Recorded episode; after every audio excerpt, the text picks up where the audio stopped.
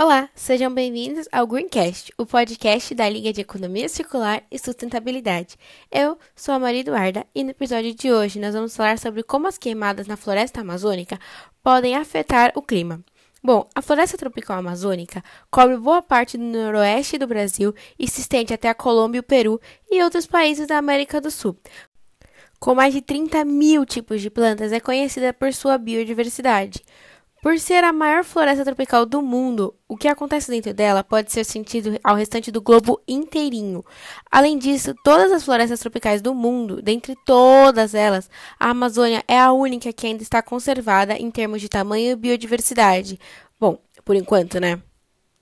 Isso porque ao longo dos últimos anos estamos assistindo um aumento constante na devastação ambiental na região, principalmente causado pelo fogo. Bom, Todos sabem que a Amazônia está queimando, mas você sabe realmente o quanto está queimando? Segundo o Instituto Nacional de Pesquisas Espaciais, o INPE, apenas em maio de 2021, os focos de incêndios registrados foram superiores ao total do mesmo mês no ano passado. Foram 1.166 contra 829.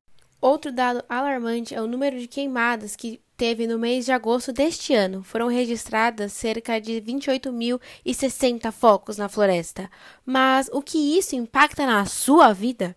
Bom, um fenômeno chamado evapotranspiração, que é a perda de água da vegetação por transpiração, forma massas de vapor de ar, que são carregadas pelo vento, formando rios voadores. Essas correntes de ar carregam umidade da bacia amazônica para o centro-oeste, sudeste e sul do Brasil. Então, quando há uma estação mais seca na floresta ou um aumento do desmatamento, ocorre um desequilíbrio desses rios voadores e todo o sistema hidrológico envolvido é afetado. E esse desequilíbrio é muito prejudicial para o nosso país, uma vez que a matriz energética é principalmente formada por hidrelétricas. Então, quando o país passa por uma crise hídrica muito extensa, acaba desencadeando uma crise enérgica também.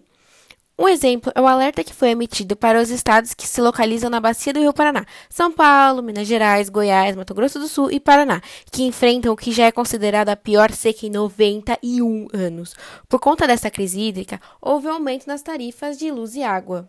É importante destacar também que não são somente as queimadas na Amazônia que fizeram que, que os índices pluviométricos diminuíssem.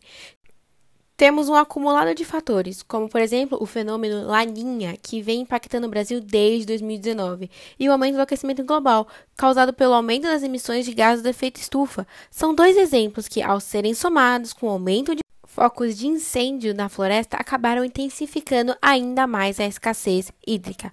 Por fim, para te ajudar a ser um pouquinho mais sustentável e circular nesse período tão complicado com a falta de água, vamos dar algumas dicas de como economizar esse recurso tão importante. Primeiro, o básico: tome banho mais curtos.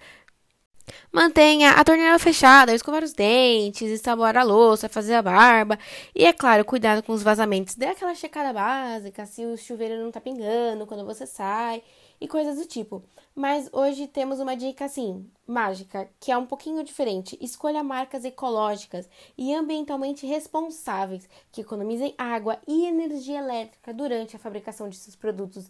Isso é extremamente importante porque, como população, pequenas ações podem mudar o mundo. E a partir do momento que você escolhe marcas sustentáveis, ecologicamente corretas, que visam essa economia, essa sustentabilidade dos recursos naturais, nós acabamos ajudando ainda mais a mudar o mundo.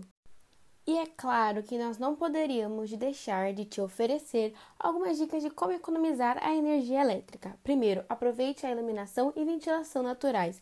Bom, nós estamos entrando na primavera, daqui a pouco chega o verão, então não deixe aquele ar-condicionado ligado o dia inteiro, aquele climatizador, deixa a janela aberta, deixa os cômodos da sua casa respirarem, não deixa a luz ligada enquanto tá sol lá fora. Aproveita toda essa luz natural. Também é muito importante lembrar que você pode substituir aquelas lâmpadas incandescentes por lâmpadas de LED ou fluorescentes. E é claro, Tire os equipamentos eletrônicos da tomada quando você não estiver usando.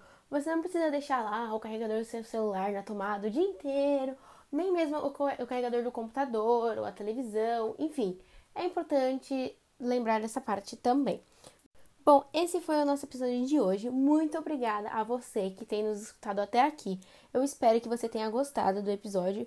E é claro, não se esqueça de seguir a nossa liga nas redes sociais para nos ajudar a tornar o mundo um lugar mais sustentável e circular.